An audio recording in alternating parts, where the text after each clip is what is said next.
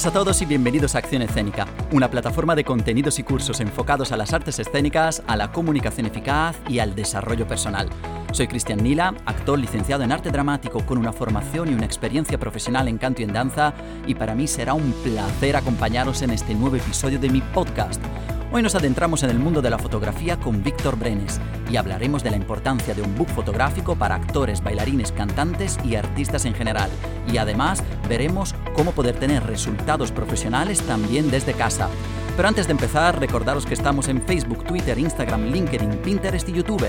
Y que por supuesto, para ver todo mi contenido, visiten mi web accionescénica.com. Así que bueno, sin más dilación, empezamos ya con el episodio de hoy. Hola a todos de nuevo, muchas gracias por estar un día más aquí conmigo en Acción Escénica. Mi invitado de hoy es Víctor Brenes, un gran compañero, un buenísimo actor, pero sobre todo un excelente fotógrafo que nos hablará de cómo sacarnos partido delante de una cámara para tener un book fotográfico profesional. Sé que estáis expectantes, que tenéis muchas ganas de escuchar la entrevista, pero antes, como siempre, recordaros que me podéis encontrar en todas las plataformas a nivel mundial: Apple Podcast, Spreaker, Google Podcast, Spotify, iBox, Castbox, Podcast Addict, Deezer y algunas más por ahí también.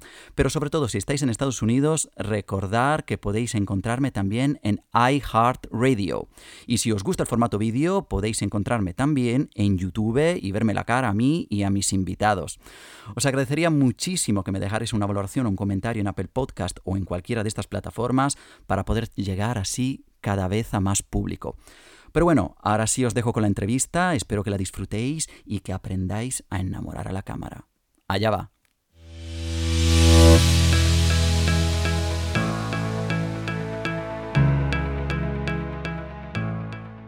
Hola Víctor, ¿cómo estás? Hola, ¿qué tal? Hola, hola a todos. Bien, aquí estoy, escondido. ¿Y tú?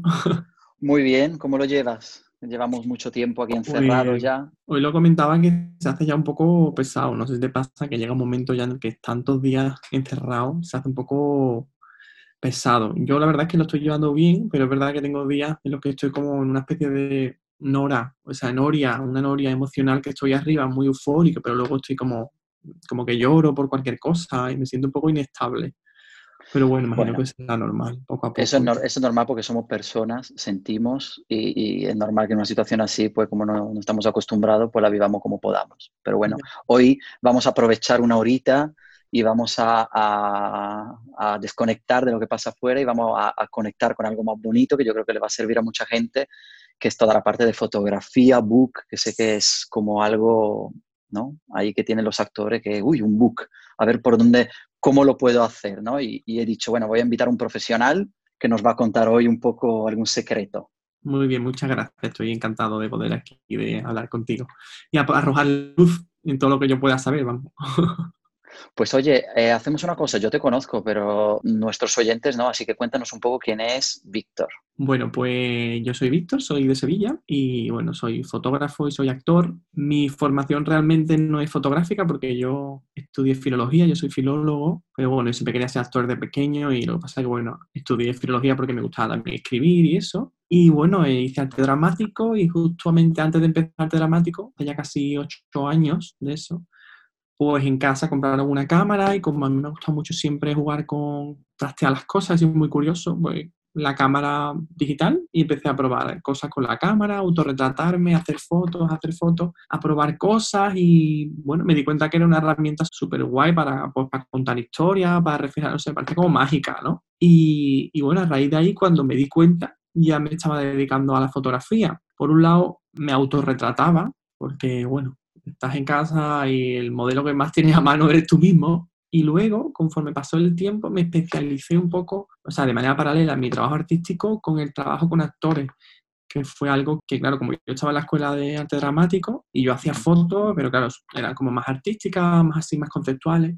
Y claro, muchos compañeros míos me decían, oye, ¿y tú por qué no me haces las fotos de, del book de fotos? Y yo le decía, bueno, porque yo no sé, yo nunca he trabajado en un estudio, no, no tengo ni idea, yo siempre trabajo en exteriores o lo que he hecho, pues lo he hecho en casa aquí como he podido, ¿no? Y eso me dio que pensar y en segundo de carrera me di cuenta de que realmente eso podía ser una, una vida profesional para desarrollarme y dedicarme a eso, porque es verdad que por el otro lado la fotografía artística en sí pues no genera muchos ingresos, ¿no? A nivel profesional, vale, haces fotos que te gustan, que son bonitas, que te sirven para ti y tal, pero hay un momento en que no puedes desarrollarte porque en España la verdad es que pues, tampoco tenemos mucho, mucho apoyo por la parte del gobierno a nivel artístico, ¿no? Entonces, mm, pues nada, un día cogí un estudio, lo alquilé y me fui con mis amigas, las típicas amigas que le encanta hacerse fotos, que están siempre dispuestas con, su, con el bolso colgado. Y nada, y empezamos a probar cosas. Yo, como no tenía ningún tipo de formación más allá de la que había hecho de manera autodidacta, pues me puse a hacer cursos online, a, revisar cosas, vídeos. Bueno, hoy en día en internet se puede encontrar de todo, ¿no? Y recuerdo que con ella pues empecé a practicar y a partir de ahí ya eh, fueron pasando los años cuando me di cuenta, me había especializado en fotografía de actores, porque realmente como yo era actor, yo sabía lo que a mí me pedían, entonces yo es lo que daba en el estudio con los actores y a partir de ahí ya me creé la marca y ya cuando me di cuenta pues la gente me buscaba para hacerse las fotografías para el book de fotos. La verdad que yo he decidido hacerte esta entrevista porque, como tú bien dices, claro, que tú eres actor. Entonces, claro, hay muchos fotógrafos y luego lo hablaremos a lo largo de la entrevista, pero es que tú eres actor, tú sabes lo que necesita un actor y además al ser actor sabes también lo que, lo que te gusta que haga un fotógrafo. Entonces, claro, eso es una cosa muy buena porque tener al otro lado de la cámara una persona que te entiende perfectamente es fundamental. Y además, eh, por eso creo que esta entrevista es perfecta porque tú eres un ejemplo y, uno de los pocos fotógrafos que realmente saben muy bien lo que necesitamos los actores. Claro, la verdad es que yo me di cuenta que cuando a mí me, me, pedían el material, pues yo aprendía de eso. Cuando yo mandaba mis fotografías, las que me hacía yo en casa a los castings o a la gente de representación, me decía, la foto tiene que ser tal, la foto tiene que ser cual, necesito una foto eh, de cuerpo entero, otra foto tal. Y yo me di cuenta que todo eso que me pedían a mí, yo podía transmitirlo al actor que venía al estudio. Claro, era mucho más práctico porque yo voy a tiro hecho, entonces es justamente lo, que, lo que se pide ¿no? hoy en día en pues bueno, la agencia o los representantes. ¿no? Oye, entonces vamos, vamos a entrar en materia. ¿Qué es un book de foto para actores? Cuéntanos un poco.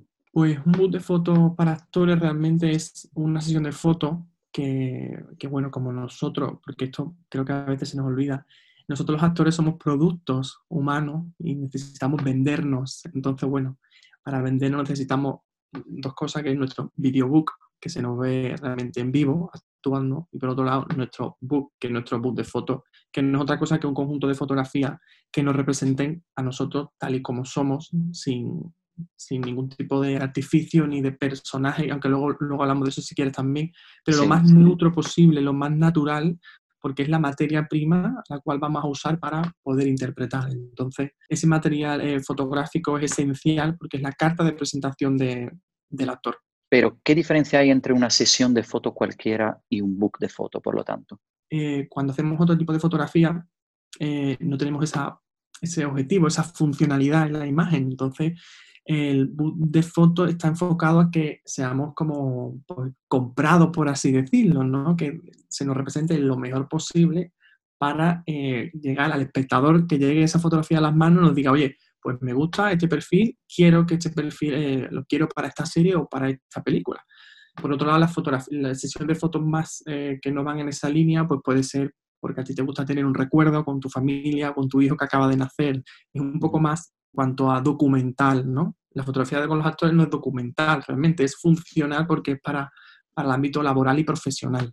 Ahora estamos hablando de book de actores, pero es cierto que me imagino que tú habrás trabajado también con gente que son cantantes, bailarines. Normalmente, ¿qué diferencia hay entonces también entre un book para un actor para un cantante, porque yo sé que hay muchos cantantes que me dicen, pues yo tengo unas fotos, mando esas fotos. Pero claro, yo digo, cuidado porque esas fotos yo no las veo para presentarte como actor, la puedo ver perfecta para presentarlas a una discográfica, tú para hacer un producto musical, pero no como actor. Entonces, dinos así puntos que pueden tener en común o no en común un book de actores, de bailarines, de cantantes? Claro, depende mucho, ¿no? Pero es verdad que, por ejemplo, yo cuando trabajo con actores, trabajo sobre todo fotos muy naturales, lejos de un personaje demasiado marcado, ¿vale? Entonces, hablo un poco de los actores ahora.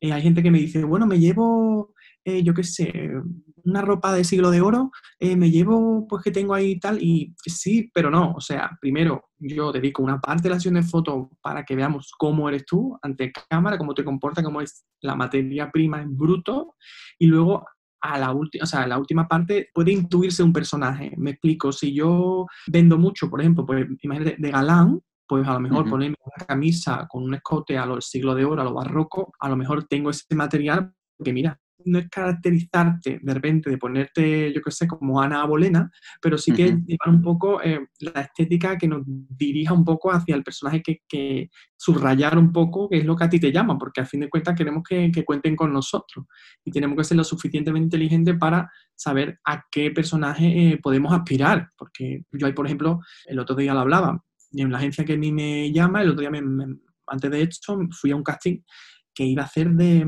de padre entonces yo le dije, mira, no me mandes más para casting de padre porque yo no soy el perfil de padre. Claro. Que dice, no, bueno, tal. Digo, es que entonces eh, tenemos que ser conscientes también a qué papeles aspiramos, ¿no? Y entonces si yo creo que yo puedo dar más de uno, pues en la foto voy a ser inteligente y voy a llevarme cosas que me puedan favorecer esos perfiles. Eh, por ejemplo, una persona que es un bailarín, ¿no? Pues igual, el bailarín necesita una parte de una sesión de fotos de su persona quieta y luego podemos hacer una, una, parte de la sesión de fotos eh, un poco más eh, demostrando sus habilidades en el ámbito más artístico. El, bailarín es un intérprete también del movimiento, entonces a través del cual, pues de gesto, usando un poco una luz, unos claroscuros, eh, llevar un poco la sesión de fotos a algo más artístico en el que se pueda ver que esa persona, aunque sea bailarín, está interpretando con su cuerpo, está contando una historia a través de pues, sus brazos o la composición o la gramática propia de su cuerpo. Eh, luego, por ejemplo, con los cantantes, pues eh, pasa un poco igual. Necesitamos una imagen de la persona en sí, en bruto, porque si no, no vamos a hacer todas las fotos con, con, una guitarra, ¿sabes? Que a veces caemos mucho en el tópico de, bueno, tú que eres pianista, venga, pues todas las fotos en el piano, ¿no? Y no, porque, bueno, hay un material en bruto también, porque siempre no está tocando el piano. Entonces, claro, si viene una persona que es cantante y que toca la guitarra, pues haremos fotos eh, normales, pues andando, luego eh, en su silla, con el fondo neutro, luego sacar la guitarra y haremos un poco pues eso, mostrando las distintas facetas que puede tener un músico. Sin perder de vista que en ese aspecto hay que ser eh, inteligente, ¿no? ¿Qué queremos mostrar y, qué es lo que más vende de nosotros mismos? No, creo que, creo que eso es importante porque a veces no somos conscientes y creo que al final hay que hacer un trabajo previo de decir, yo sé el perfil que doy, sé lo que puedo ofrecer y ahora si yo lo sé, primero estoy ayudando al fotógrafo a sacarme partido. Y por otro lado, también acepto que el fotógrafo a lo mejor me diga, oye, tú das, por ejemplo, imagínate, no es tu caso, pero si tú sabes que das de padre, pues oye, que te guste o no te guste, das de padre. Por lo tanto, aprovechar esa faceta es fundamental dentro de un book. Ahora, es verdad que tú dices que tiene que ser bastante neutro, sobre todo a nivel actoral, porque así facilita ¿no? que el director de casting, en ese caso, te pueda ver en muchos perfiles, porque si ya estoy marcando un perfil, es que a lo mejor solo me van a ver en eso, no van a sacarme partido en otros. Y creo que allí está eh, vuestro trabajo, ¿no? De, de, pillar desde el objetivo de, así estás más neutro, cuidado con ese gesto porque ese gesto estás dando ya un papel, ¿verdad? O sea que tú muchas veces tienes que corregir esas cosas. Sí, em, es lo que te decía, por eso pienso que hay que ser como cada uno eh, honesto con, con, nosotros mismos, de decir, oye, pues mira, si yo vendo de tal, pues eh, cuál, ¿no? O sea, yo cuando, cuando actores, los actores y las actrices llegan al, al, al, estudio puedo darme cuenta de ciertas cosas, pero no de todas. Quién tiene una vida un poco más cómica, quién parece que sus, sus facciones pueden un poco más a lo clásico, eso se ve también, ¿no? A, a vista de, de ojo. Entonces, bueno, yo, por ejemplo, me apoyo mucho en, pues, eh, cambiar mucho la ropa. Los colores tienen una, una, potencia significativa que de repente el negro te lleva al mundo de, pues, de la seriedad, de la elegancia, pero de repente un rojo eh, somos más agresivos, somos más empoderados, ¿no?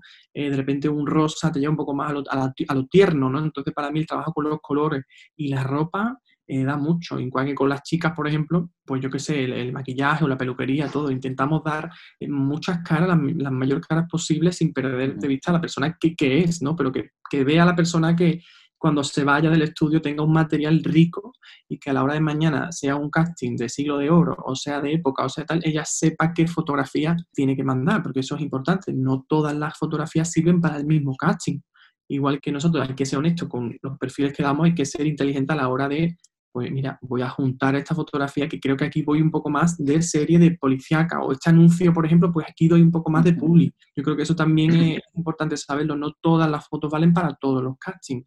No, eso, eso es muy buen consejo porque a veces no somos conscientes. Buscan un casting y yo, aquí está mi book y lo mando entero. y a lo mejor es, mm, a ver, si tengo 20 fotos, pues sabiendo un poco lo que buscan o más o menos el perfil, decidir si mandar una foto u otra, que creo que eso es fundamental. Oye, eh, ¿cómo vamos a entrar ya más en materia? ¿Cómo se estructura una sesión de fotos? Por lo menos como tú la sueles estructurar, que yo eh, me hice foto contigo, me gustó mucho y sé que, tú tienes una forma de trabajar muy, muy clara. Cuéntanos un poco. Pues mira, eh, normalmente cuando una persona llega al estudio, bueno, es diferente si la conozco o no lo conozco, pero bueno, de normal siempre me gusta entablar una conversación previa, porque es verdad que hacerse fotos y exponerse, o sea, ponerse delante de una cámara con una persona que no conoce, pues difícil para todos, ¿no? Yo eso es algo que entiendo porque a mí también me costaría mucho. Entonces, para mí los primeros minutos, la primera parte de la sesión es un poco gestionar el vínculo emocional con la otra persona. ¿Qué estudias? ¿Qué estás haciendo ahora? ¿Por qué necesitas estas fotografías? Eh, ¿Cuándo fue la última vez que te hiciste el book? Vamos a ver la ropa. Oye, pues esto va por aquí. ¿Qué piensas que te va mejor? ah, pues yo estudié aquí, ah, pues yo he hecho un casting tal. Es un poco calentar un poco el ambiente porque esa persona se sienta lo más a gusto posible porque es fundamental. La cámara es verdad que estamos trabajando en un sitio en el que es todo neutro, es un fondo, o sea, pues como este que tengo aquí detrás, ¿no? Es todo súper...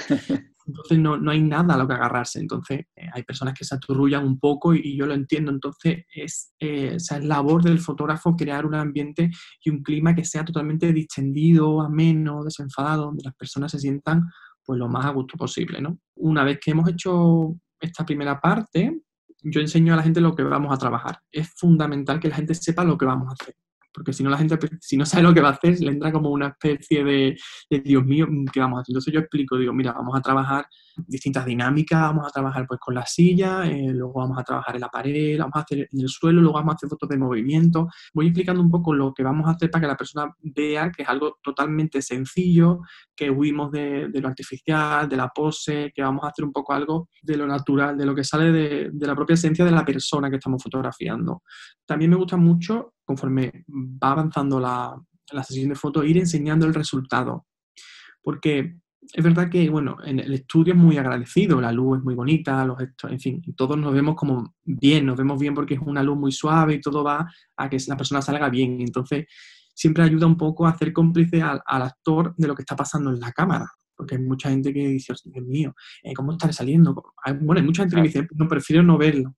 Pero a mí me gusta hacer cómplice a la persona porque así se da cuenta de que es un trabajo que hacemos los dos, que no es algo que haga yo solo, sino que estamos, pues hay un feedback, ¿no? Oye, pues mira aquí, pues mira aquí, esta es la expresión que yo que buscamos, tal. Y a partir de ahí, pues eso, le explico un poco qué es lo que buscamos, que buscamos una expresión, pues esto, de lo natural, un poco de lo, de lo, de lo neutro, y a partir de ahí, pues vamos basculando. Luego hacemos fotos un poco más en la risa, un poco más serio, y sobre todo me gusta mucho pues ir jugándolo, ¿no? También que la persona se divierta, que se sienta importante porque yo creo que también pues un día, un ratito en el que estamos, que te están haciendo fotos, al final la gente eh, se siente como súper bien porque bueno, eres el protagonista realmente, te están haciendo fotos, ¿no?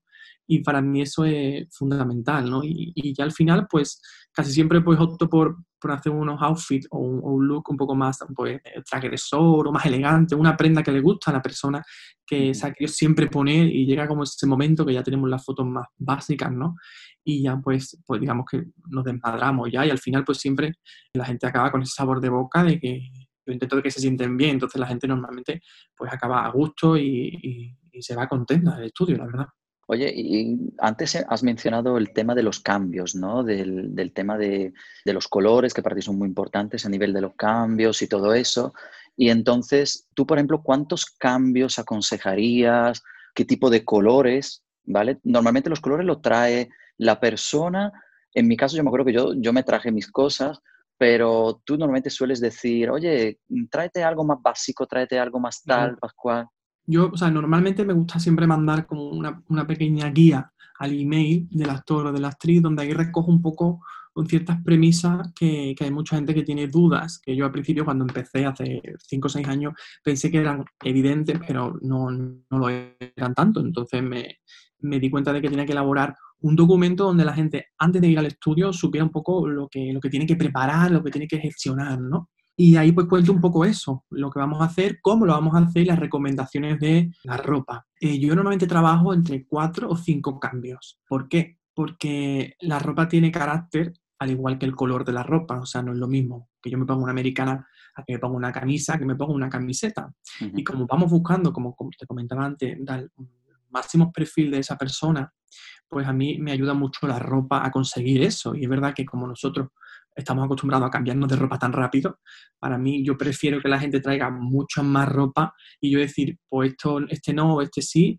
a que de repente traigan pues, una camiseta y nada más. Entonces yo siempre lo digo, vamos a hacer cuatro y cinco cambios, pero trate el trolley, o sea, la maletita a cuesta y ya lo vamos viendo, porque es verdad que, que si da tiempo de más, eh, a mí me gusta jugarlo de repente. Entonces ya cuando tenemos el material neutro, me gusta también un poco investigar porque otro tipo de, de, iluminación, un poco más allá también de lo neutro, que a veces también lo neutro se hace un poco pues pesado, ¿no? Un poco así como árido. Entonces, bueno, pues lo jugamos. Entonces los colores, por ejemplo, pues yo siempre recomiendo, pues el negro, el gris, el blanco, tonos tierra como son eh, los amarillos, el arbero, los huevos, todo eso funciona muy bien, como el tinto, todo el granate, todo eso funciona muy bien. Y todo eso combinado pues en pues de menos a más, una camiseta, eh, una camiseta o un polo, luego la camisa, luego nos ponemos un vestido, la chaqueta, eh, las chicas se ponen un vestido más largo, un poco, vamos como de menos a más. Y es eso, yo creo que el cambiar de ropa y el cambiar de color va dando los distintos, eh, las distintas actitudes, incluso inconscientemente mucha gente cuando se pone, por ejemplo, un vestido rojo, ya su actitud va a cambiar, ya se, se, va a lo sensual, ya se va un poco a lo atrevido, ya se, el color te va a dar comportamiento. Entonces, evidentemente parece una tontería, pero cuando nos ponemos un vestido negro, nuestro cuerpo hace otra cosa que cuando lo llevamos rosa o cuando lo llevamos blanco. ¿no? Entonces, eso para mí es importante. Prefiero que la gente traiga más ropa a que nos veamos mm, sin nada y tengamos que, que, pasar a otra cosa, ¿no? No, y además porque creo que cuando hablamos de colores neutros no es solo blanco y negro, hay muchos colores y hay una persona dice, oye, yo soy una persona que el verde me queda muy bien, pues oye, tráete una camiseta verde porque si tú te sientes bien con el verde y, y ves que te funciona, puede ser tranquilamente un color neutro. Es que a veces es verdad que creo que muy poca gente es consciente, por no decir casi nadie, somos conscientes de, yo por lo menos, yo sabía que tenía que llevarme cosas neutras a la sesión, pero no le daba tanta importancia al color, ¿no? Al decir, bueno, cuidado con colores demasiado fuertes, con tal, y eso está muy bien que haya una persona como en este caso tú, que era un profesional, que también lo avise o que lo diga o que juegue con eso, ¿no? Claro, yo me, di cuenta también, por ejemplo, que para mí era evidente, pero me di cuenta de que no, y por eso lo contaba. La ropa con demasiadas letras o caracteres, el típico I love New York o no sé cuánto.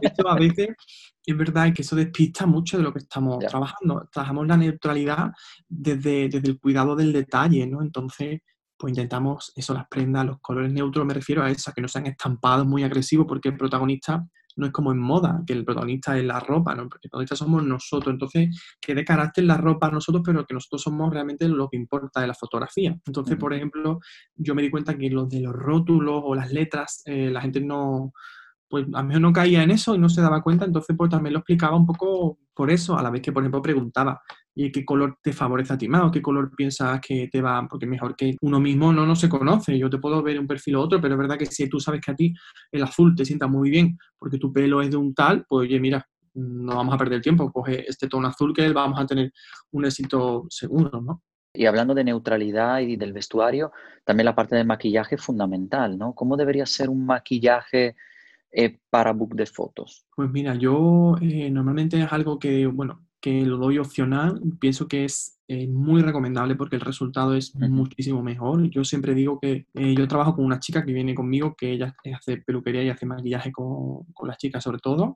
Y bueno, cuando yo hablé con ella para acordar un poco qué es lo que buscábamos, pues ella lo que hace realmente es eh, hacer un maquillaje básico de, bueno, pues un poco las impurezas y, poco más, y luego ella se va encargando del pelo, por ejemplo, pues darle todas las posibilidades que, pueda a la persona que, esté, ¿no? Pues si tiene pelo largo, pues lo recogemos o lo pasemos a un lado o ponemos la raya en medio, una cola alta, y así se van generando los perfiles. El maquillaje va también como la ropa de menos a más. Al principio tenemos solamente la base muy poquito, muy poquito, y luego vamos metiendo un poco de intensidad en los ojos con la mirada o unos labios rojos, por ejemplo, al final para las fotos así más como atrevidas, ¿no? Y, pero siempre desde algo muy, muy sutil, muy, como muy elegante, para nada recargado. Hay mucha gente que a veces eh, ha venido maquillada de casa y claro, hay que tener cuidado porque em, a veces un maquillaje puede transformar totalmente toda la realidad, ¿no? Entonces hay gente que cuando la ves y dices tú, madre mía, parece otra persona sin el maquillaje. Y eso lo vemos, sobre todo en la televisión, ¿no? Que están súper bien maquillados y cuando lo ves por la calle dices tu madre mía, es otra persona.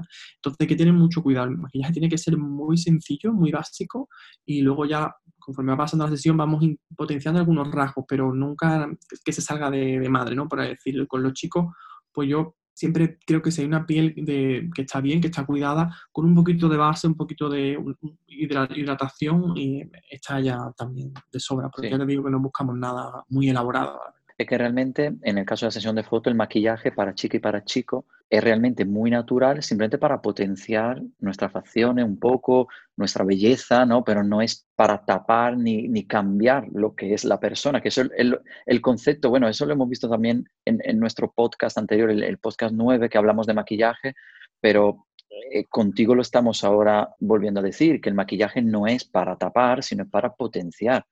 Por lo tanto, en tu foto, en este caso, como son fotos para actores que tenemos que saber vendernos, si tenemos unos buenos ojos, bueno, pues potenciamos un poco los ojos, pero no se tiene que, el maquillaje no se puede notar. Esa es la cuestión, ¿verdad? Sí, lo que pasa también es que yo creo que a veces hay mucha gente que viene al estudio y que quiere salir en las fotos guapa o guapo. Y yo siempre lo digo, digo, no, no venimos al estudio a salir guapos y guapas, que seguramente vayas a salir guapo. claro. Vamos a quitarle un poco la idea de que vengo a salir guapo, porque realmente es que a veces me pasa mucho con la gente que cuando hacemos fotos de cuerpo entero, dice, Víctor, que no me gusta ninguna, porque digo, es que las fotos de cuerpo entero son horrorosas horrorosas, son feísimas, o sea, no te va a gustar nunca nada, pero las necesitan y lo primero que te van a pedir en un casting de publicidad es una foto de cuerpo entero porque necesitas saber la proporción de tu cuerpo, el tamaño de tu cabeza con la de tu, lo de tus extremidades, que es, para eso, entonces la necesitamos. Que está fea, no la subas a Instagram, no la subas a tus redes sociales, guarda porque es algo, es una herramienta que te va a servir para trabajar.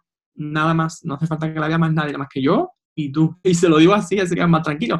Pero es verdad que es que una foto de cuerpo entero es horrible. Entonces, vamos a quitarnos de la cabeza un poco eh, la manía de querer salir guapo, porque no son fotos para salir guapo. Estamos un poco buscando que, la persona sea lo más ella, o sea, ella misma a, todo volumen, pero no salir guapo. Es que eso creo que es una conciencia de los actores, ¿verdad? Que los actores tenemos ese ego que siempre queremos salir bien, bien, bien, pero hay que ser consciente de quiénes somos. Es decir, hay actores que han potenciado sus defectos porque era al final lo que les hacía especiales. Y eso creo que es importante y que creo que tú también como fotógrafo tienes que hacer en una sesión, ¿no? O sea, potenciar lo que realmente es personal de, de ese actor no solo, porque si no, si fuéramos todos guapos y guapos y guapas, rubios, ojos azules, pues sería todo muy aburrido. Claro, eh, la cosa es que o sea, se necesitan actores de todo tipo y de toda clase, de todas edades. Entonces, tampoco, por eso yo siempre lo explico que lo que no hay que salir guapo, porque realmente a lo mejor, pues tu rasgo definitorio es que tienes, por ejemplo, una nariz que está muy pronunciada. Vemos actrices como pues, Rosy de Palma, ¿no? Que no es tampoco... Ejemplo, claro. Claro, y que lo ves ahí clarísimo, ella pues a través de su perfil, que es extraño, que pues incluso grotesco, pues ha sabido aceptarse a sí misma y decir, bueno, pues yo me pongo esto por bandera y, mira, ¿no? Eh, entonces yo creo que a veces la diferencia es una oportunidad para que tu perfil al menos sea cerrado, pero aunque sea cerrado, si sale la oferta es para ti, porque eh, yo siempre lo digo, gente como yo, si morena, eh, con el pelito así hay millones, pero si yo tuviese, yo qué sé, por la nariz más aguileña, pues ya me quitaba gente del medio y de repente mi perfil iba haciendo más cerrado y si alguien necesita con, el, rasgo, pues ahí voy yo. No es cuestión de salir guapo feo, sino de saber remarcar eh, lo mejor de nosotros de manera lo, más natural posible. Claro, y para eso está el book, porque el book sirve realmente de eso, porque el director de casting o, el, productor, cuando ve el, book, ve a la persona, es tu tarjeta de visita al final. Y allí, si un buen fotógrafo ha hecho un buen trabajo, sabe potenciar las cosas que tienes que vender. ¿Qué te iba a decir? ¿Y cada cuánto tenemos que renovar nuestro book? Eso también es una pregunta y dice, me lo hice hace un año, me lo hice hace dos, tres. Hay gente que me dice, uy, yo me lo hice hace diez y todavía me vale. Digo, no sé yo. yo siempre, siempre digo la, la broma de la de, pues ya si quieres guapa, mandala de la comunión, ¿no? Que de estudio también te sirve yo considero que entre dos o tres años eh, existen eh, lo suficientemente, el suficientes cambios físicos eh, corporales como para hacernos otra foto. Cuando pasan tres años, creo que hay un, margen ahí de años que cuando nos vemos una foto decimos, pues que me veo, que uy, como chaval ¿no? Nosotros no somos conscientes de, de, eso, ¿no? Pero cuando pasa el tiempo y vemos fotos incluso de hace un año o dos años, o sea que evidentemente no vamos a hacer fotos cada año, ¿no? Pero yo recomiendo que entre cada dos o cada tres años cada tres posiblemente, que, que hagamos una foto nueva, porque aunque no, no seamos conscientes, vamos cambiando. Bueno, y más si te pelas o si te tiñes o si tal. Sí, bueno, es decir, cada dos o tres años, a no ser que tú hagas un cambio físico brutal, como yo en este caso, que yo estoy rapado, pero bueno, por lo de la... Porque era como no hay peluqueros, habrá que hacerlo de alguna manera. Pero bueno, en mi caso es más fácil. Si, si, yo hubiese tenido el pelo por aquí, quizá hubiese tenido que volver y decir, oye, hazme otras fotos porque para tener el pelo por aquí voy a tener que esperar otros tres años. En mi caso, para tener el pelo un poquito más largo, pues no pasa nada. Pero cuando son cambios muy pronunciados, sí es mejor hacérselo, hacérselo con menos tiempo también, ¿no? Oye, ¿y normalmente cuántas fotos debería tener un book? O sea, yo voy, en tu caso, ¿tú cuántas fotos entrega o cuántas fotos crees que son las ideales para un book? Eh, realmente, si lo piensas, nosotros a los castings eh, mandamos tres fotos como mucho. Te van a pedir una de cuerpo entero, una medio cuerpo, un plano y el retrato clásico. A lo mejor te van a pedir tres, como mucho, no te van a pedir muchas más. Normalmente los fotógrafos entregamos entre 8 o 15 fotografías. Yo entrego 15 y casi siempre, como es verdad que empatizo con los actores, como son compañeros, doy muchas más. Bueno, y tú lo sabes que, que yo siempre doy muchas fotos más. Pero más que nada porque yo entiendo que, porque hay gente que dice, no, no, pero yo no quiero tantas fotos, yo solo quiero cinco, eh, yo solo quiero tres, me hace falta solo... O sea, primero necesitamos dos horas para sacar tres fotos buenas, no es llegar al estudio y parar una, dos, tres y vámonos, nos vamos. En un tiempo, lo que comentaba, ¿no? Para que esa persona se sienta a gusto y para llegar a tres fotos buenas. ¿Qué pasa? Que por un lado nosotros necesitamos tener, o sea, yo doy 15, ¿por qué? Por eso mismo, porque como me gusta mucho cambiar la ropa, cada ropa, cada cambio dar un carácter distinto. Entonces a mí me interesa, porque a mí me interesaría si yo fuera a un estudio, llevarme un material lo más rico posible. Y tener una foto, pues de repente con una camisa roja o de repente con una chaqueta negra, que entonces ahí tengo mucho material para poder mandar a diversos castings distintos. Eso por un lado.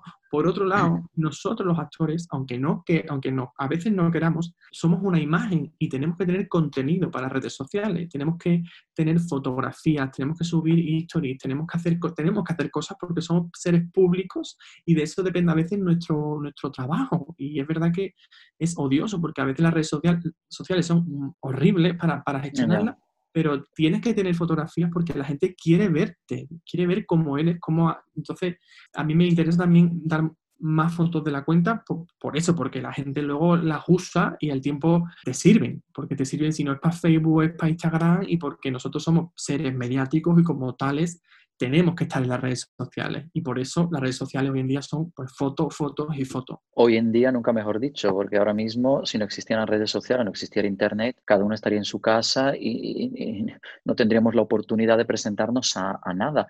Ahora hay muchos directores de casting que ya están haciendo casting online.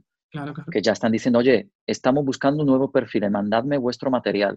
Claro, es que tener un buen book de fotos eh, es una buena carta de presentación. Claro, y tener una presencia también en pues, las redes sociales, tener una red social que tenga un mínimo de contenido de calidad. No es lo mismo tener tus fotografías que estén hechas con, digamos, con un cierto criterio artístico a que las fotos sean pues cutres, porque lo que comentamos, tu carta de presentación, y si yo voy a tu Instagram para ver cómo eres tú, como artista o como autor, pues me gustaría ver el contenido lo mejor posible y lo, más cuidado posible. Oye, eh, ahora vamos a un tema peliagudo, que es el tema del precio que todo el mundo dice, Dios mío, yo no me voy a poder permitir un book de fotos.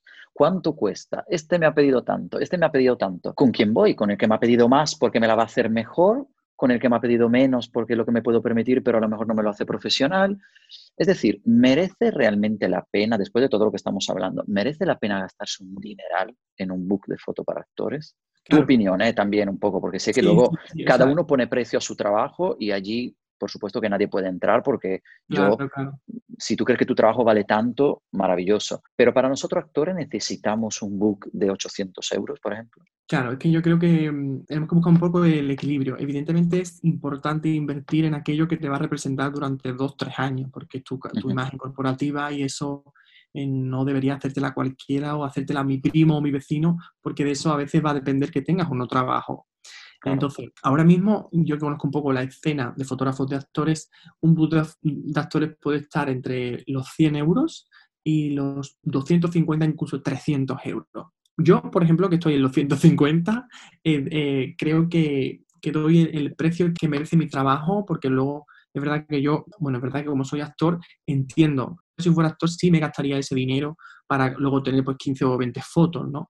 Yo no me gastaría 300 euros ni 250 euros en un bus de fotos porque realmente creo que nosotros, que somos siempre en una situación súper precaria, eh, no creo que eso sea como, como conveniente para nosotros. Entonces, bueno, ya luego eso es cuestión de gusto. Hay gente que hace, o sea, si a mí me gusta mucho un fotógrafo y a mí me encanta y quiero que me la haga él, quiero pues ahorraré hasta que él me, me la haga, eso también. Y luego si yo fuera y tuviera que elegir alguno, me elegí a mí, no, tendría que, para, para ver un estamos, poco su trabajo ver su trabajo, irme a sus redes sociales, a su página web y ver qué es lo que hace y si me siento representado. Si yo quiero que a mí me, su ojo me mire como mira a las personas que, que ha retratado, preguntaría, oye, pues qué tal tú, ah, ah, tú te lo hiciste, qué tal te fue. Yo creo que el conocer la experiencia de la gente que, ha estado con esa persona eh, sumado a las fotos, al resultado, al trabajo, al portfolio de ese fotógrafo, te van a hacer a ti irte por un lado o irte por otro. Luego ya el dinero que te quieras gastar es algo muy subjetivo también, porque es verdad que yo te digo eso, yo a lo mejor entre más de 200 euros no me gastaría seguramente, 180, 150 eh, dependiendo, ¿no? Si de repente es un fotógrafo, yo que sé, que te muere de esto que son súper tochos, pues yo que sé, lo mismo como capricho y tal. Pero es verdad que para algo que tiene que cambiar cada tres años, no me gastaría tantísimo dinero como 300 euros, la verdad. Yo la verdad que también es una cosa que siempre he pensado, digo, mira, nuestras fotos tienen que ser muy naturales. Entonces yo necesito a alguien, no que me haga mucha parafernalia, porque luego hay, muchos fotógrafos que verdad que trabajan muy bien, pero que a lo mejor esos 300 euros van mucho en la, en la edición de la foto, ¿no? En lo que te ponen y tal.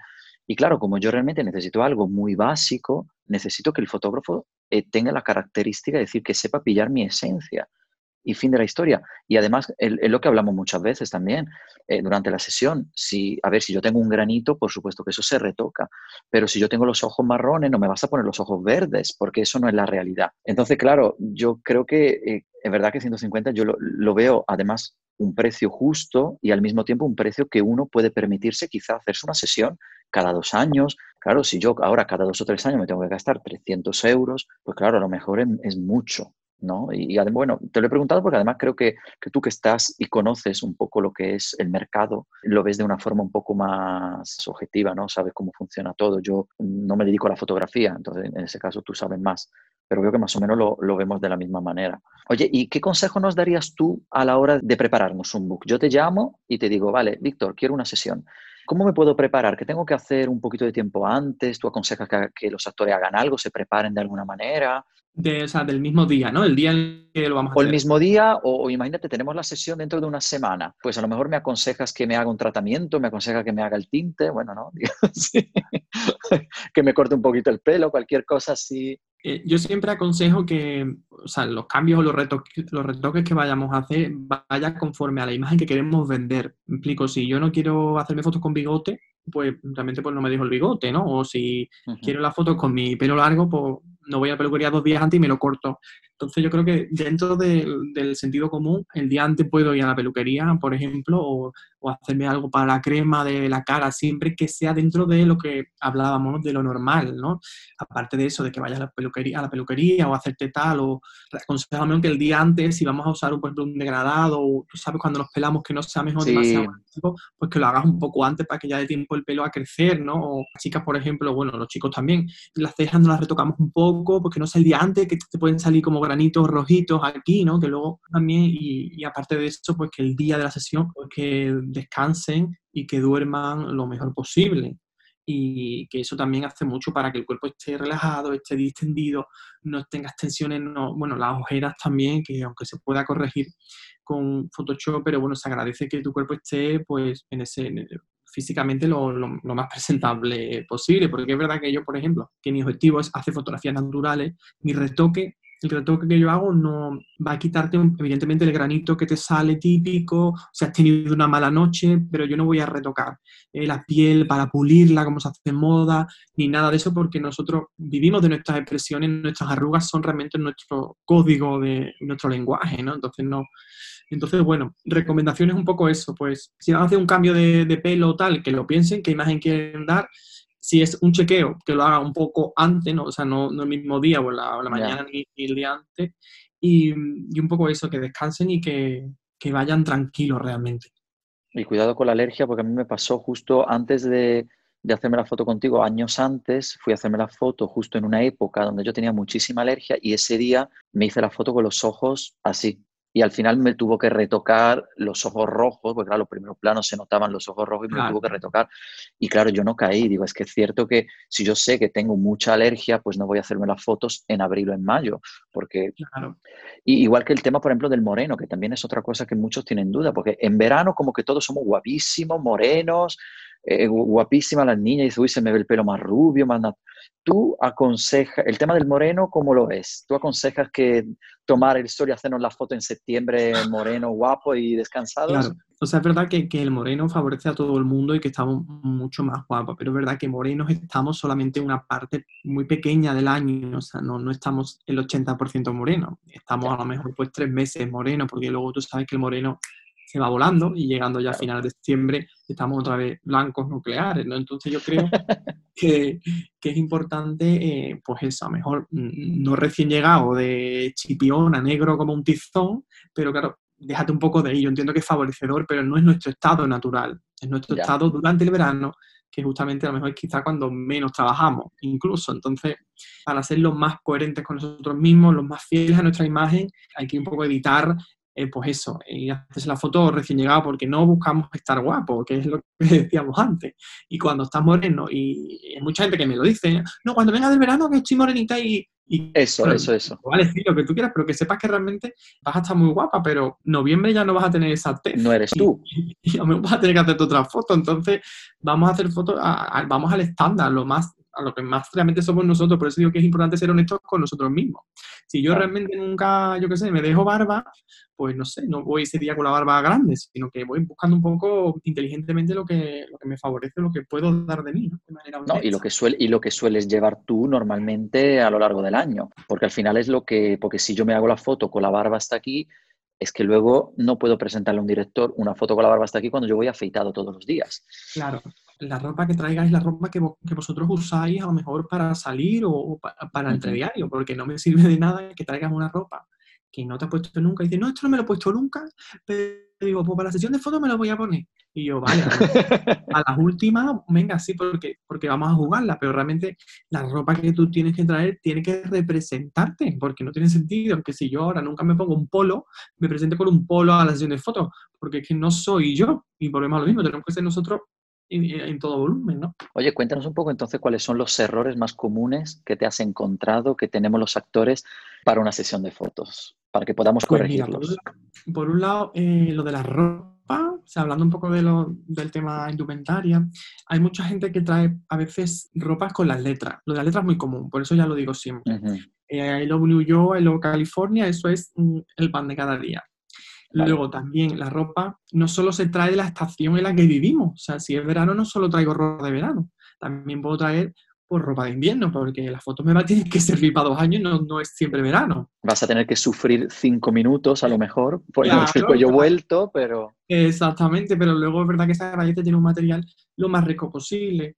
Eh, luego hay, por ejemplo, mucha gente que a lo mejor el escote, pues también tenemos que intentar que no sea demasiado escotado, porque de repente, y quizás si escotamos, de, repente puede tener un protagonismo, pues el pecho que a lo mejor no es el que buscamos, o no para todas las fotos. Entonces hay que tener un poco cuidado con, eh, con eso, ¿no? Y luego también pues los colores un poco tan muy agresivos, o las texturas, o los motivos estos de, de, de, camisas así, que son como muy, que pueden distraer la atención que realmente es lo que no. Y luego, en cuanto a ropa, y a nivel de comportamiento corporal, que cada uno tenemos nuestros vicios de fotos. Eso es así. Entonces hay mucha gente que viene con sus típicas poses que las lleva haciendo desde 1992 y, las sigue usando. Entonces existen esos vicios corporales que todos tenemos, evidentemente, pero que tenemos que eh, quitarnos, ¿no? Porque eh, también lo de las poses hay modas. Y a veces, yo qué sé, en los 90 la pose era de aquí y no sé qué, y luego ahora era como así y volver. Entonces hay cosas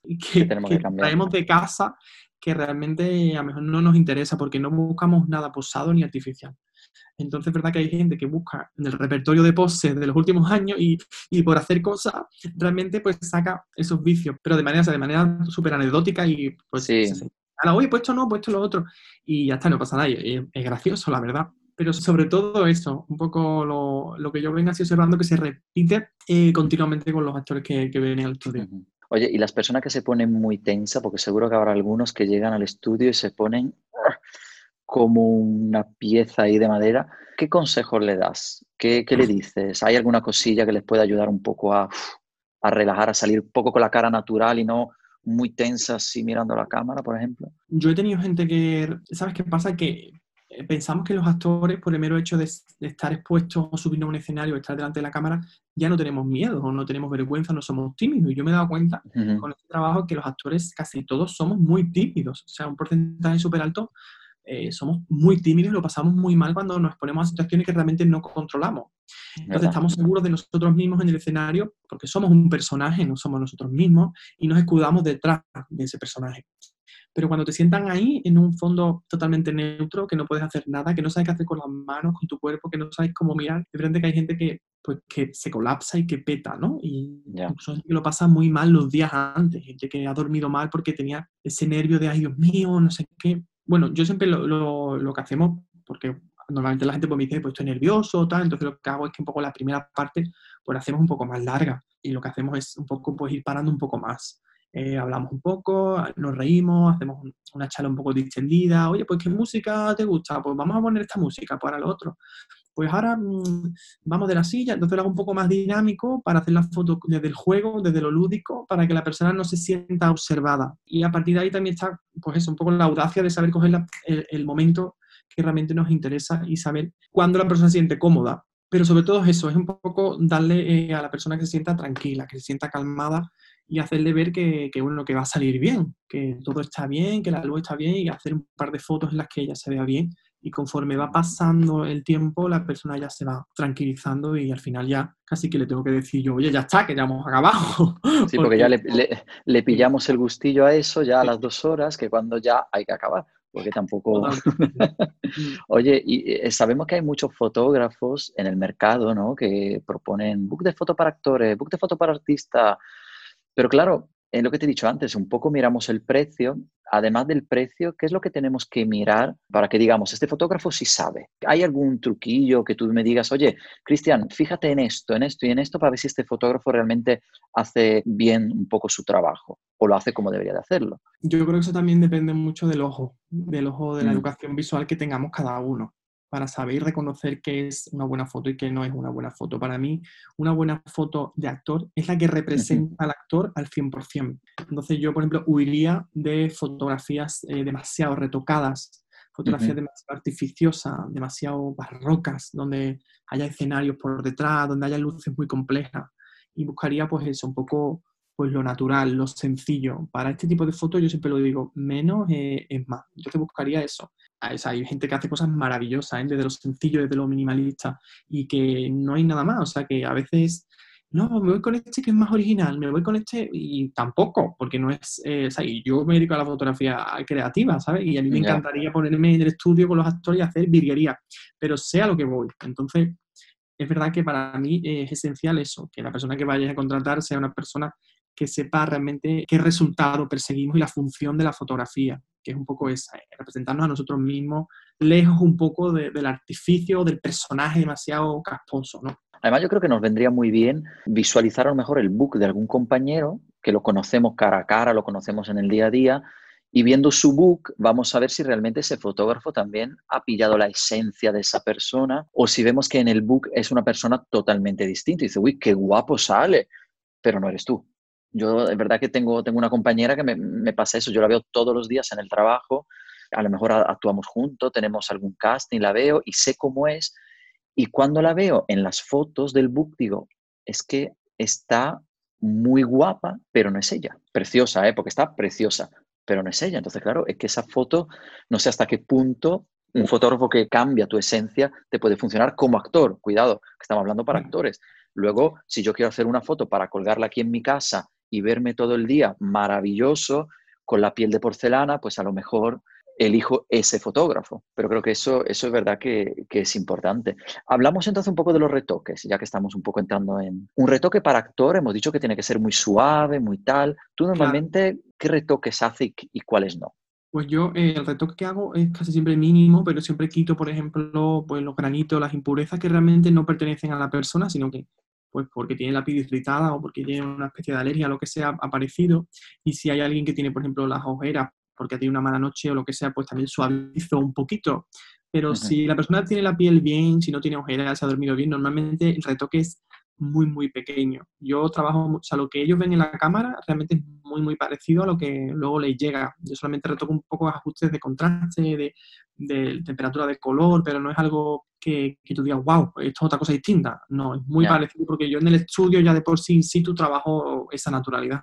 Oye, y antes lo dejaste un poco caer, el tema de los book caseros, porque hay gente que dice, ah, yo no me gasto dinero en un book porque al final tal. Me hago en mi casa, tengo una buena cámara, me hago unas fotos. ¿Se puede tener también un resultado profesional en casa o no? Bueno, depende del talento de cada uno, pero es verdad que mm, yo creo que al final em, el resultado, o sea, no, no puede ser igual.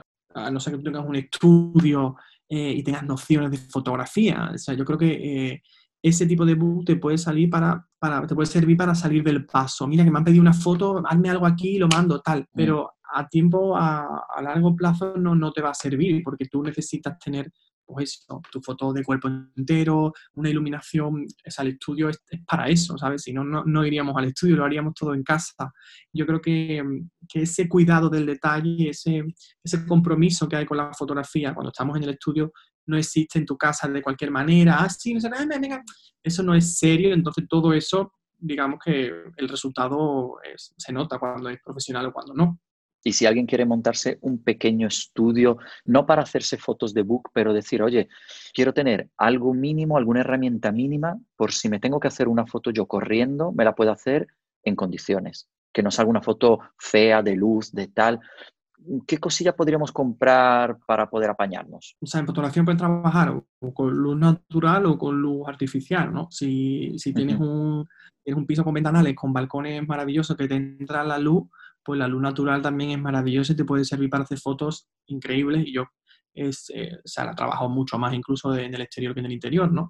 Eh, ¿Qué pasa? En el interior, el estudio, tienes la capacidad de juego de hacer la luz tú mismo. Y como tú creas la fotografía, pues tú eres capaz de hacer lo que te dé la gana, calibrar la potencia. Eso requiere unos conocimientos que a lo mejor no son tan fáciles. Pero bueno, simplemente necesitas una cámara y un flash en el que puedas eh, sincronizar tu cámara con ese flash. Y a partir de ahí, pues hay gente que usa más flash. Yo, por ejemplo, que siempre uso uno o dos pero con un flash y con la cámara, si sabes ajustar los parámetros y la sincronización de la luz artificial con tu cámara, puedes conseguir un resultado estándar para, salir del paso, quizás en un, corto plazo. Bueno, si tenemos ventanales, como tú dices, tenemos la luz natural, pero por ejemplo, comprar a lo mejor un pequeño, un foco, ¿no? O estos aros de luz, tal, o un pequeño trípode, o sea, son todas posibilidades, ¿no? Quizá un fondo neutro, como creo que detrás tienes una, tela, ¿no? Tiene un fondo neutro también. Claro, o sea, ya un poco depende también de la, de la maña que tenga cada uno, del interés. Si, te gusta realmente la fotografía y quieres emprender un camino o hacer cosas o experimentar, pues claro, sí, ya invierte un poco pues eso, en el foco, en el fondo, pues quizás un reflector, pero yo lo que animo también es que, bueno, que experimentes un poco, que pruebes, que pruebes y que hagas fotos, que experimentes ahora con esta luz, con la luz natural, con el flash, que busques, que leas. Con muy poco se puede hacer cosas como súper potentes. Yo creo que como con los móviles, ¿no? Hay gente que tiene móviles, hay gente que tiene cámaras muy buenas, que hace fotos muy normales, y gente con camarillas así más hace cosas súper bonitas, ¿no? Entonces yo creo que es un poco ya el ingenio y la maña que cada uno tenga, pero en casa se pueden hacer cosas también muy interesantes. Sí, yo lo digo, como he dicho antes, no para a lo mejor eh, hacerme un book pero es verdad que muchas veces nos pasa que decimos, oye, me apetece subir a lo mejor a las redes una foto que parezca de book, pero que sea un poquito más profesional pero que no sea una foto hecha, yo que sé, con un móvil de mala calidad. De todas formas, yo creo que hoy en día casi todos los móviles tienen una calidad como para hacernos una foto medianamente en condiciones. Sí, medianamente, sí. Yo, bueno, el consejo que sí que puedo dar es que la luz es súper importante, o sea, fotografía es pintar, pintar con luz. Si van a hacerse una fotografía en casa, que busquen una ventana, un sitio que la luz entre y que sea lo más diáfano posible y que luego, como te digo yo, que cuiden el detalle, o sea, y que no es lo mismo hacerme una foto con esto que tengo detrás a que saliese el armario, por ejemplo, ¿no? Salir a los pósteres o el botelé, ¿no? Entonces, ese, ese cuidado del detalle junto a una buena luz te puede dar unos resultados también, vamos, fabulosos. Vamos, de hecho, para los selfies, ¿no? que hoy en día vivimos de los selfies, porque nos gusta mucho foto, foto, foto. Buscar la luz, yo creo que también es lo más importante, porque a veces cuando nos hacemos una foto decimos, uy, estoy horrible, que a lo mejor no es que esté horrible, es que esa luz crea en tu cara unas sombras y unas cosas que tú dices, Dios mío, soy así. Lo, que pasa con los selfies también es que, bueno, ya el propio género selfie, que es foto a ti mismo, con la mano alargada, tú cerca del objetivo, a veces son angulares, puedes deformar la cara, el encuadre, que hay una simetría, ¿no? Si vas teniendo un poco cuidado y ese encuadre lo vas poniendo bien, pero bueno, que eso también un poco se educa, ¿no? Y se aprende también cosas guay. Lo que pasa es que el selfie es algo también un poco más desvirtualizado, ¿no? Un poco más de fotografía como de serie B, ¿no? Parece que lo hacemos así como venga para... Y tampoco, no cuidamos, el selfie no lo cuidamos casi nunca. Entonces son un poco a veces cutrecillos, ¿no? Por así decirlo. Bueno, y luego cuando nos hacemos una foto y ya estamos en plan, ya me he hecho la foto, ahora la voy a subir, pero la tengo que retocar. Entonces, ahí eh, ya, ya te veo la cara. A veces hacemos unos retoques que, claro, me pongo la piel de porcelana, me pongo moreno, me pongo tal. A ver, ¿tú qué aconsejas hacer a nivel de retoques propios, ¿no? De una foto normal que yo me quiera hacer, o que a lo mejor es una foto que me he hecho corriendo porque la quiero mandar a un director de casting, me ha pedido, hazte una foto con tal gorro, por ejemplo. Me toca hacer una foto con ese gorro y no la tengo en mi book. Claro. Entonces, o con un traje chaqueta, a lo mejor yo en mi book no tengo traje, no tengo nada de traje chaqueta, me la tengo que hacer. Pero me la quiero retocar un pelín. ¿Qué aconsejas hacer? Sé que es complicado. vuelva a lo de que menos es más, porque es verdad que a veces, o sea, eh, este de repente que todo el mundo retoca, todo el mundo hace fotos, todo el mundo sabe de todo, a veces es verdad que se pierde un poco el cuidado ¿no? de, de la imagen. Yo siempre digo que retoque realmente lo que necesita la imagen. Si la imagen necesita quitar un grano, pues te buscas por internet un programa, lo que sea, que quite ese grano pero que, o sea, que huyamos un poco de filtro vintage, el filtro new urban, porque eso realmente va a llevar al extremo, a la imagen, la va a como exprimir, vamos a rozar un poco pues eso, lo, lo cutre, porque esta manía de los filtros a dicho y siniestro ya predefinidos, ¿no? que no lo estás eligiendo tú, que son paquetes de filtros que se filtran la imagen y no tiene, tú no decides nada, solamente que le das y punto no son aplicados de manera inteligente, ¿no? Por así decirlo. Entonces, si vamos a retocar algo, yo doy un consejo que es lo mínimo posible lo que realmente la imagen necesite en ese momento. ¿Y nos puedes dar a lo mejor algún nombre de alguna aplicación? Aquí, aquí no tenemos patrocinadores, por lo tanto estamos libres, podemos decir lo que nos da la gana, pero alguna, algún nombre o algún programa de ordenador que te diga, oye, este, este programa va muy bien y lo podéis usar en un momento dado para, para algo así extremo. Photoshop es una herramienta maravillosa para todo el mundo, no solo para, para fotógrafos. O sea, una ventana que se abra ahí genial para aprender un montón de cosas. Pero bueno, si podéis trastear Photoshop me parece súper súper guay usar. ¿Y mm, qué te iba a decir? Bueno, estamos llegando al final de la entrevista. Yo me estoy aquí mm, lanzando todas las preguntas, además que, me, que, me, salen, porque digo, creo que este es un tema que de verdad yo, por ejemplo, lo he vivido en mi piel, ¿no? De ahora voy a la sesión y qué hago. Pero estamos llegando al final de la entrevista y sabes que acción escénica tiene una parte que es toda la parte de desarrollo personal gracias a las artes escénicas. Y esta es una pregunta que le hago a todos mis invitados. ¿Qué te ha aportado estudiar artes escénicas en tu vida personal? Pues mi vida personal yo creo que me ha dado una mochila de herramientas para poder afrontar mi, mi mundo emocional, yo creo que cuando uno llega al dramático, bueno, yo ya venía, yo tenía ya 26, 27 años, había vivido ciertas cosas, pero mm. con arte dramático, cuando realmente yo estudié, me sentí yo, más yo, más que nunca, o sea, ahí me sentí realmente libre. Entonces yo creo que después de estudiar dramático, o sea, no, no, me escondo tanto realmente. Soy realmente, me dio esa libertad, la valentía de decir, mira, yo soy así, me gusta el teatro y, mi, mi, manera de ser es así, y al que le guste bien y al que no, no. Esa valentía me la dio esos años, ¿no? Eh, codo con codo con compañeros que eran igual que yo, ¿no? que luchábamos por, por ese sueño, por esa libertad. Y en parte me cambió un poco eso. Luego gestionar realmente que, bueno, eh, llevar la vida y preocuparte realmente por las cosas que, que tienen importancia. Esa, esa, humanidad que se respira un poco en el aprendizaje de cuando trabajas con, con emociones como nosotros, ¿no?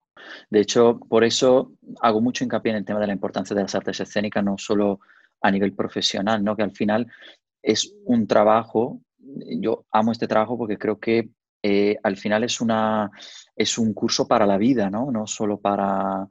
El teatro es como para la vida, la interpretación es para la vida, el canto, el baile. O sea, los bailarines conocen muy bien su cuerpo, tienen un dominio del cuerpo y de la expresión brutal, los cantantes de su voz. Entonces, al final son todas herramientas que utilizamos en el día a día. Da igual que yo sea cantante o no. Si yo he tenido clase de canto, clase de música, a lo mejor voy a ser un buen comunicador, voy a utilizar mi voz de una forma correcta para vender aspiradoras, si hace falta, ¿sabes? Oye, cuéntanos entonces ahora ya para cerrar, ¿dónde estás ahora? ¿Qué estás haciendo? ¿Tus proyectos? ¿Dónde te podemos encontrar? Porque ahora todo el mundo va a querer hacerse foto contigo. No vas, no vas a poder salir de casa o, del estudio, mejor dicho. Entonces, pues, cuéntanos un poco. Em, bueno, en redes sociales puede encontrarme con mi perfil de actores, que es Queridos Bastardos, y mi perfil pues, personal o mi trabajo personal, que es Gente Bastarda. Y bueno, en los dos pueden encontrarme o contactarme. Y bueno, ahora estoy un poco, pues eso, estoy aquí confinado esperando a que se acabe el estado de alerta y que pueda volver a trabajar y hacer fotos porque lo he hecho mucho de menos el trabajo en el estudio. Y entonces, bueno, deseando de que esto pase para volver otra vez a, la carga. Oye, te hago una pregunta, sí, ya te lanzo la última. ¿Gente bastarda por qué? Que siempre me lo he preguntado. Pues mira, gente bastarda fue porque cuando yo me empecé a hacer fotografías, eh, digo, necesito un nombre. Y yo digo, madre mía, mm. Víctor González, Víctor, digo, no. Y es verdad que a mí me, me, interesa mucho el mundo de lo que no está bien visto, lo, lo políticamente incorrecto, aquello que está fuera de lo legislado, ¿no? Y aquello, pues eso es lo bastardo. Entonces yo empecé a hacer fotos a gente, pues eso, que a lo mejor, pues tú sabes, más punky o más así, más fuera de la norma, y me di cuenta que a mí me gustaba mucho beber de, de esa fuente que incluso a veces pues, puede ser eso, pues, lo grotesco, lo, lo que está un poco fuera de los cánones establecidos. Y ahí me gustó eso de bastardo, gente bastarda, cuajó, a la gente le gustó y, hasta hoy, la verdad, y contento con eso. Oye, funciona porque se te queda, ¿eh? Se te queda.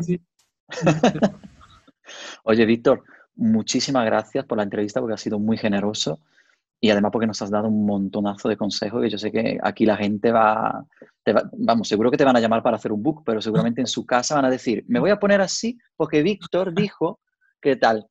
No me, voy a, no me voy a poner los ojos verdes porque Víctor dijo que no había que cambiar el color de los ojos. Así que nos ha servido mucho. La verdad que muchísimas gracias.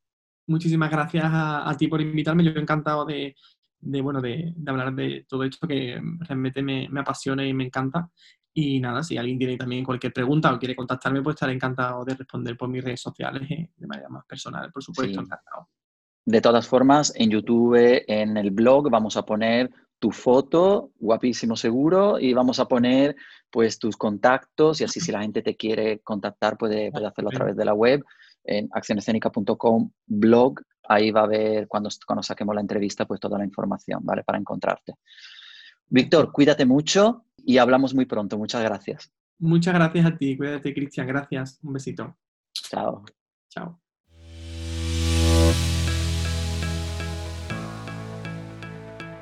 Bueno, hoy con Víctor hemos sido modelos por un día y estoy seguro que a partir de ahora vuestras fotos serán una verdadera carta de presentación para el mundo profesional. Daros las gracias como siempre por haberme escuchado y recordad, podéis suscribiros a mi canal en todas las plataformas a nivel mundial, iVoox, Spreaker, Apple Podcast, Spotify, YouTube, Google Play, iVoox, Deezer y muchas más. Os recuerdo también que podéis dejarme una valoración o un comentario en Apple Podcast o en cualquiera de estas plataformas y que por supuesto, si queréis mandarme un mensaje o chatear conmigo en directo, lo podéis hacer desde la web accionescénica.com. Si os ha gustado este podcast y mi canal en general, por supuesto no dudéis en compartirlo en vuestras redes sociales para que todo el mundo pueda aprender conmigo y así crear poco a poco una verdadera comunidad, la comunidad de acción escénica. Nos vemos en el próximo episodio. Aquí un servidor, como siempre, se despide, pero nos vemos muy pronto, ¿eh? Muchas gracias como siempre y recordad, a transmitir y a expresar que es vida. Un abrazo a todos.